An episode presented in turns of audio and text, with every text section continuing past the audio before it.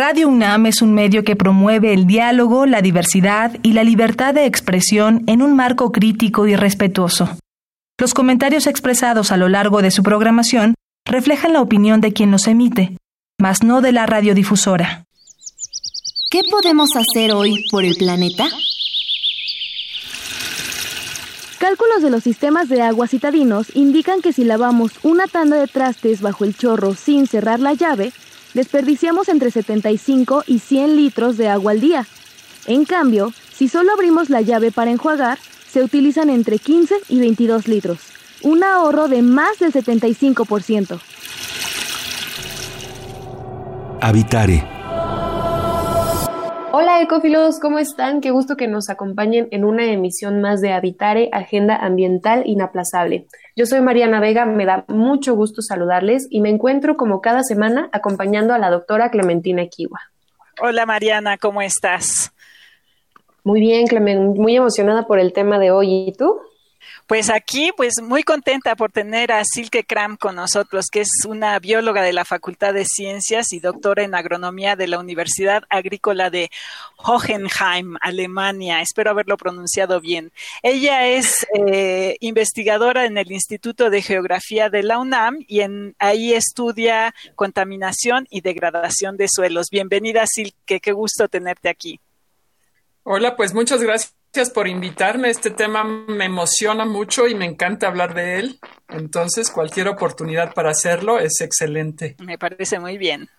Muchas gracias, doctora. Y bueno, quédense con nosotros porque el tema del cual hablaremos el día de hoy es el suelo que pisamos en las ciudades. Quédense con nosotros. Esto es Habitare, Agenda Ambiental Inaplazable. El Instituto de Ecología de la UNAM y Radio UNAM presentan. Toma segundos destruir lo que ha crecido en años.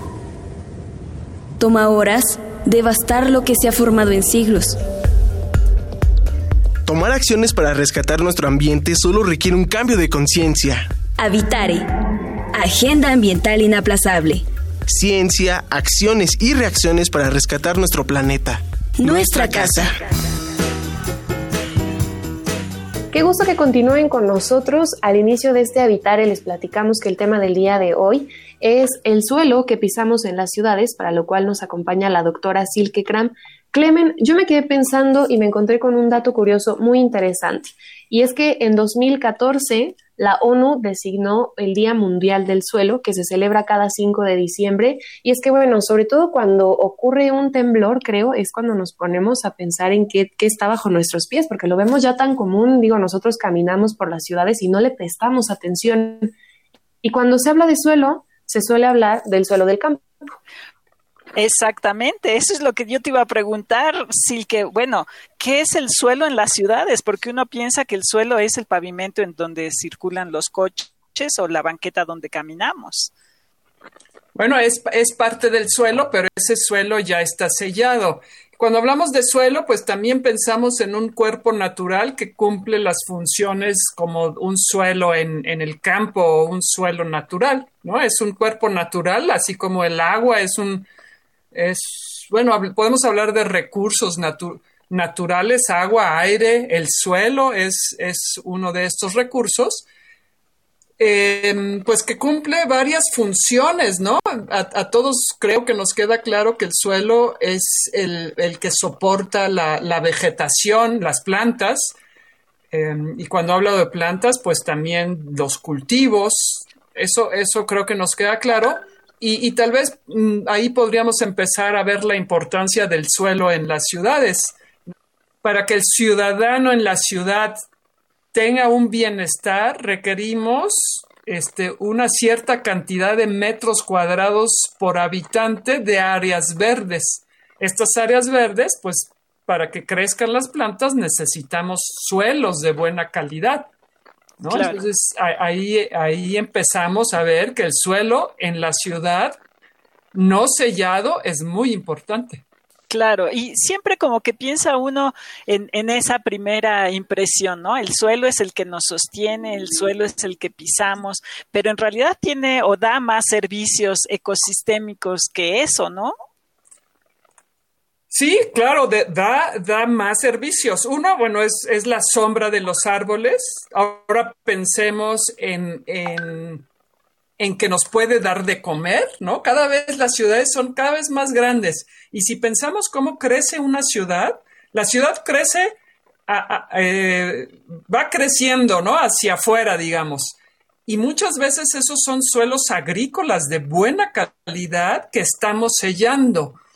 Entonces pensemos que si vamos creciendo cada vez más y vamos y seguimos sellando suelos agrícolas, pues ¿qué vamos a comer? Y no sería mala idea eh, pensar en,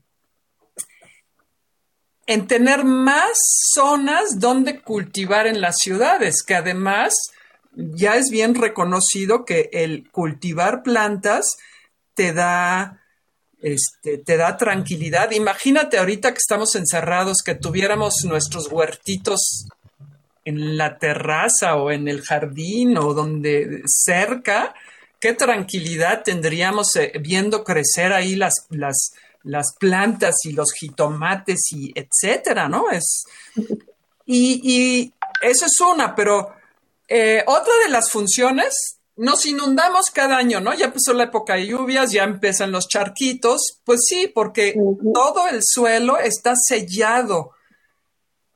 Y, entonces el agua corre por la superficie, ¿no? Escurrimiento superficial le llamamos y va hacia las partes bajas. Si tuviéramos más suelos sin sellar, esta agua tendría la oportunidad de infiltrar, este, de infiltrarse, percolar y recargar este, acuíferos, ¿no? Entonces ahí tenemos otra vez servicios ecosistémicos, no inundaciones o menos, eh, recarga del acuífero para que tengamos agua y como el suelo es maravilloso y la puede filtrar y, y quitar contaminantes que pueda traer el agua, pues entonces llega de mejor calidad al acuífero, ¿no? La está limpiando, es otro, otro servicio y así, pues me puedo seguir hablando un montón. También tiene mucho que ver con calidad de aire, ¿no? Por, por esta, esta capacidad de la vegetación capturar carbono, el suelo secuestrar carbono, ¿no? Entonces reducimos concentraciones de CO2 y cada vez eso en la ciudad, pues es bien importante. Claro. Eh, a, veces, a veces hablan de, por ejemplo, el, eh, eh, esta idea, lo que tú estás diciendo de sellar el suelo, ¿no? Que es básicamente ponerle todas estas capas de cemento y de pavimento que tenemos en todas las ciudades. Y dicen, no, bueno, vamos a usar estos nuevos cementos que permiten que se infiltre el agua. ¿Puede ser lo mismo? ¿Tú crees? Bueno, finalmente todos todos queremos vivir en una casa y queremos caminar, este, y, requerimos de las banquetas o, requerimos de las calles. Yo creo que hay que llegar como a un equilibrio. Claro, sí podríamos sustituir el cemento o el asfalto de estacionamientos que están al aire libre por, mm, por adoquines o por materiales que pudieran infiltrar, ¿no? Porque yo creo que y justo hablando de esto de las ciudades sustentables, ya ves que, eh, empezamos, la Ciudad de México también ya, ya mm, utiliza esos términos de ciudad sustentable. Claro. Y entonces tendríamos que tendríamos que sustentable, tendríamos que tener un equilibrio entre cuánta agua consumo y cuánta agua le regreso al acuífero, ¿no? Y entonces sí tenemos que empezar a pensar en qué, superficies necesitamos que no estén selladas o que permitan la infiltración del agua para, para calcular eh, esa, esa cantidad que necesitamos que pueda infiltrar la misma cantidad que usamos que se pueda infiltrar. Claro. Por ejemplo. Doctora, y para dimensionar un poco este recurso del suelo, escuchando lo que dice, pues lo pensaríamos entonces como un recurso no renovable. Pero ¿cuánto tiempo tarda la formación de los, de los suelos para entender el proceso? Porque a lo mejor pensamos que la mancha urbana crece, se apropia de este suelo, lo pavimenta, después se puede recuperar. El, suelo natural requiere de, cientos a miles de años para formarse. O sea, bien, bien lo dices que es un, es un recurso no renovable, no en los tiempos del ser humano, ¿no? O sea, no se va a renovar. Y sí, un, el suelo en la ciudad ya está muy modificado. Eso tal vez lo debía haber dicho desde un inicio, porque finalmente para construir quitamos material para poner las bases y luego volvemos a rellenar con otros materiales y rellenamos con cascajo, eh, otros sitios se han rellenado con basura o los basureros que, llegaron a su capacidad se rellenaron con algún material y ahora son parques, ¿no? Ahí hay varios, varios ejemplos de lo que ya se convirtió en un, en un parque y antes era una industria o era un basurero. Y, pero, y entonces dirías, eso no es suelo. Y por eso les denominamos suelos urbanos. De hecho, cuando los clasificamos, reciben nombres como de tecnosuelo o antrosuelo, ¿no? Que ya indica que son, que son suelos severamente modificados por las actividades del ser humano. Pero, y justamente de eso se trata, el volver a, percibir que, que aunque están modificados, los necesitamos para nuestro bienestar. A lo mejor valdría la pena hablar un poquito de qué implica eso de degradación y contaminación del suelo, ¿no? En un entorno urbano eso eh, pues sí es necesario como que explicarlo un poquito, ¿no? En una ciudad como la Ciudad de México, el, principal proceso de degradación de suelo, digámoslo así, es el sellamiento, porque hay alcaldías que, tienen un alto porcentaje de su superficie sellada, ¿no? Pueden llegar hasta el 80% o más de superficie sellada, ¿no? Con edificios, con con, banquetas, con calles.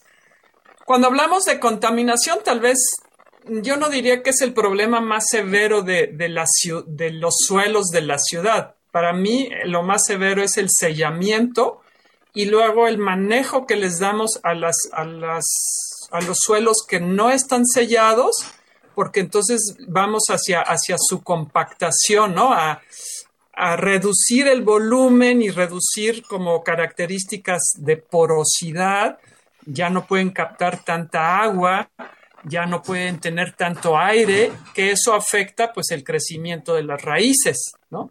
Y sí hay algunos sitios que, pudieran estar contaminados, pues simplemente todo lo que hay en la, en la atmósfera se deposita y lo vamos a encontrar en los suelos, pero creo que llevando a cabo estudios, sabiendo este, en qué condiciones está, pues podemos manejarlos de una forma que no, que no, sea, que no sea un riesgo.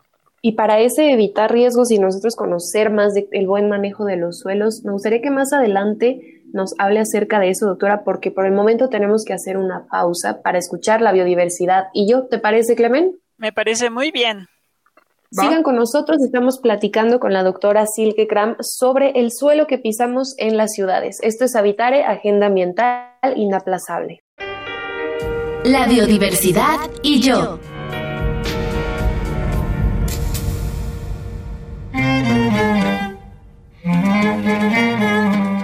Según datos de la Comisión Nacional del Agua, en la Ciudad de México caen al año cerca de 1.489 millones de metros cúbicos de lluvia, que se van al drenaje o se evaporan en el mejor de los casos. Los suelos impermeables de la capital, conformados en su mayoría por concreto y pavimento, impiden la filtración del agua a los mantos acuíferos, y ya no hablemos de su captación para utilizarla en usos no potables. Los datos en otras regiones del país indican que cerca del 20% llega a ríos y arroyos, 73% se evapotranspira, mientras que aproximadamente 6%, acorde con los datos del Centro Virtual de Información del Agua, llega a los mantos acuíferos.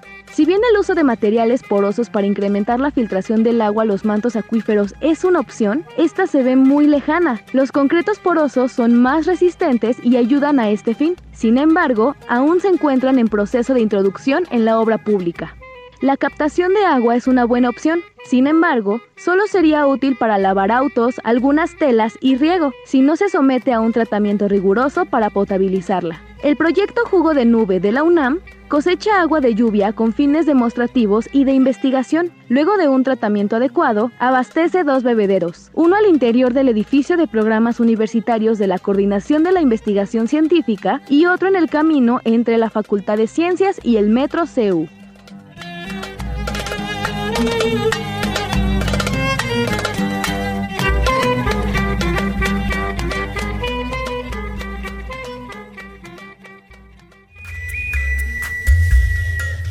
Escuchas Habitare, Agenda Ambiental Inaplazable. Ecófilos, gracias por continuar con nosotros en este Habitare y bueno, les queremos recordar las redes sociales por medio de las cuales nos pueden mandar todas sus dudas o comentarios sobre el tema. Muchas gracias. Sí, síganos por Facebook, Instituto de Ecología, UNAM, en Twitter, arroba y Ecología UNAM y en Instagram, Instituto-Ecología UNAM. Ahí nos pueden mandar todas sus preguntas. Y pues bueno, retomando este tema, Clemen, doctora Silke Kram, el piso, que, el suelo, perdón, que pisamos en las ciudades, yo pensaba que es muy evidente, si ustedes viven en la ciudad de Cófilos, cuando ven alguna gran vía que está siendo pavimentada, eh, de pronto están las personas que se encargan de hacerlo midiendo muy minuciosamente la cantidad de espacio que le dejarán a las jardineras de los arbolitos que están en la banqueta. Y después Clemen, me, lo decías ahora fuera del aire, después nos quejamos de que estas banquetas se levantan. Claro, las raíces hacen su trabajo, pero explícanos, Silke, lo que decías de que pues las raíces buscan el agua, ¿no? Claro, bueno, un, árbol es un ser vivo como nosotros, entonces necesita eh, un hábitat, como nosotros tenemos casa, pues ellos tienen ahí el suelo en el que, en el que se, se van a, sus raíces sirven para eso, para poder explorar el suelo y afianzarse, pero necesitan agua y necesitan comida, ¿no? No solamente viven del sol, sino también tienen que absorber de, del suelo ciertos, ciertos nutrimentos. Y justamente es lo que decíamos ahorita, ¿no? Fuera del aire, que, que se les deja una, que se les deja un huequito en la banqueta o donde la vayan a plantar el árbol y, y no pensamos ¿Qué tanto va a crecer ese árbol? ¿No? Es que cuando, cuando alguien se compra un perrito de chiquito está bien lindo, pero ese perrito se va haciendo grande, grande, grande y dices, ¿qué hago ahora? ¿No? El árbol, y sucede mucho con los árboles también. Ay, lo voy a plantar, este, X árbol, y van, van creciendo esos árboles, ¿no? Este, hay algunos son muy, muy grandes y, y sí buscan agua. Entonces, uno de los problemas es que en la banqueta, que no, que no, que no permite que se filtre el agua, el, agua se queda como por abajito del, del, cemento o el concreto. Y entonces por eso los árboles no crecen sus raíces hacia abajo, sino se quedan muy en la superficie porque ahí está el agua. Eh, es lo mismo que nosotros haríamos, estar cerca del agua que necesitamos tomar. En cambio, si, se pensara lo que necesita el árbol, pues yo creo que podríamos reducir mucho estos problemas de, que las, banquetas se revienten. Claro, yo creo que más bien en el caso de las ciudades lo que se daña es la infraestructura, precisamente. O sea, si tuviéramos quizá más espacios verdes, los daños serían menores. Bueno, tal vez regresando a eso de la infraestructura y el suelo, sí tiene que ver con infraestructura, porque Em, hay, suelos que son muy arcillosos, entonces en épocas secas se contraen las arcillas y en época húmeda se expanden, entonces tienen este comportamiento de, contracción-expansión. ¿No? Este, lo, vemos en, la carretera que va hacia la autopista que va hacia Texcoco, este, que, que está como ondulada, y eso era, era recta, pero, pero por este movimiento del suelo muy típico del, del, ex lago de Texcoco, ¿no? Que son suelos muy arcillosos. Y entonces eso tiene el, en el aeropuerto hay que, hay que estar nivelando continuamente porque si no sería una no una pista plana sino sino rugosita entonces siempre hay que estar viendo que esté planito justamente por este por este comportamiento del suelo. O sea, sí tiene que ver y sí lo tenemos que considerar cuando, cuando construimos, ¿no? Pero por eso, de acuerdo al tipo de suelo, ponen el, el, fundamento, ¿no? De la casa. Pero una uno de las características de un suelo en la ciudad es que ya está modificado y, necesitamos como conocer sus características para cómo mejorarlo. Prácticas para tener un suelo saludable, por ejemplo, sería dejar en, en, ciertas zonas donde es posible la hojarasca. No, tenemos una mala costumbre de barrer la hojarasca. Y tirarla, ¿no? Inclusive se saca de los camellones. Oye, el camellón no, estás no se camina ahí, deja las hojas, ¿no? Y entonces eso mejora muchísimo la calidad del suelo. O inclusive podemos en los parques poner como eh, eh, mulch alrededor de los árboles. Bueno, mulch es, es como madera triturada, ¿no? De, la poda de los, de los jardines y de los parques, se tritura y se le pone un anillo alrededor del tronco, no tan pegado al tronco, bueno, ahí existe todo un método para hacerlo adecuadamente, y entonces le pongo una capita de 10 centímetros alrededor. En, el mejor de los casos, que abarque todo lo que abarca la copa, ¿no? Porque así como tienen la copa los árboles, tienen sus raíces. Eso también tenemos que pensar. Y entonces esta, esta materia orgánica que les ponemos ahí se va a ir mm, descomponiendo y le aporta nutrimentos que requiere la planta, ¿no? Esas son como prácticas, buenas prácticas para el manejo de áreas verdes. Y doctora, ¿existen actividades que podamos evitar para no perjudicar la salud del suelo en las ciudades?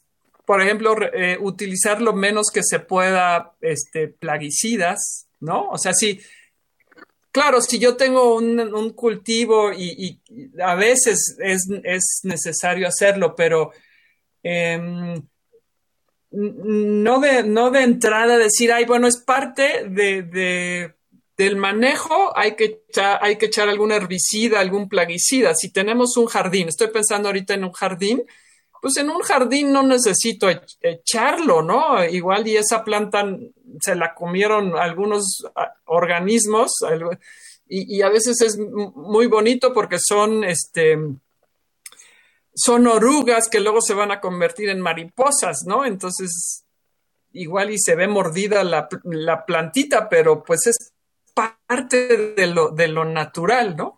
Dejar la hojarasca, procurar no compactarlo respetarlos, no, no, pise el pasto, por ejemplo, ¿no? Este, y bueno, sí, si vamos a plantar árboles en las banquetas, pues sí considerar el, eh, eh, en pensar en, en, tener una banqueta que, que sea permeable al agua, o sea, que el agua que cae pueda, pueda infiltrar y percolar hacia, hacia, hacia abajo para que las raíces se vean obligadas a buscar el agua más abajo, ¿no? Y no se queden en superficie.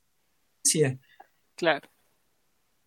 Pues sí, eh, yo creo, y tiene que ver mucho, pues, siempre me meto a la parte de las plantas, porque bueno, hay una, ah, si las, la calidad de, nuestras áreas verdes, este, refleja la calidad de nuestros suelos, ¿no? Claro. Y es la calidad de nuestra vida también. Y es la calidad de nuestra vida también, definitivamente. Yo prefiero estar bajo la sombra de un árbol a, estar a pleno sol, ¿no? Claro. O debajo de una sombrilla. O debajo de una sombrilla. Claro. Bueno, con esas recomendaciones creo que es muy pertinente dejar el mensaje a nuestros ecófilos de que tenemos que cuidar el suelo de nuestras ciudades, Clamel. Pues sí, no podemos dejarlo de lado y tenemos que estar más atentos a protegerlo y de alguna manera no permitir que se sigan extendiendo los cementos más allá de nuestras fronteras citadinas. Así es. Y pues bueno, lamentablemente se nos terminó el tiempo de este programa, pero doctora Silke Kram, muchas gracias por lo que nos comparte y por el trabajo que realiza, porque ahora nos vamos con muchas tareas de cuidar nuestro suelo urbano. Sí, hay que pensar que el suelo es vida. Exacto. Muchísimas gracias, doctora. Mil gracias, Silke. Gracias por invitarme. Y bueno, Clemen, por favor, recordémosle a nuestro auditorio las redes sociales para que se comuniquen con nosotros. Por favor, síganos en Facebook, Instituto de Ecología como UNAM, en Twitter, arroba y Ecología UNAM, y en Instagram, Instituto-Ecología UNAM. Nosotras queremos ahora agradecer al Instituto de Ecología de la UNAM y a Radio UNAM por esta transmisión, la asistencia de Carmen Sumaya, la información de Aranza Torres e Italia Tamés. La voz de las cápsulas de Lisbeth Mancilla y operación técnica y producción de Paco Ángeles y en las voces los acompañamos Mariana Vega y la doctora Clementina Equiwa. Los esperamos en la próxima transmisión de Habitare Agenda Ambiental Inaplazable. Hasta la próxima. ¿Qué podemos hacer hoy por el planeta?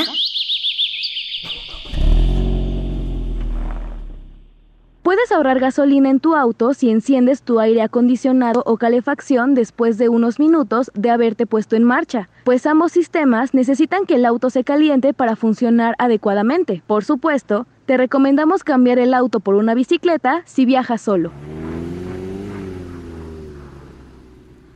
Visita ecología.unam.mx para obtener más información sobre el tema de hoy.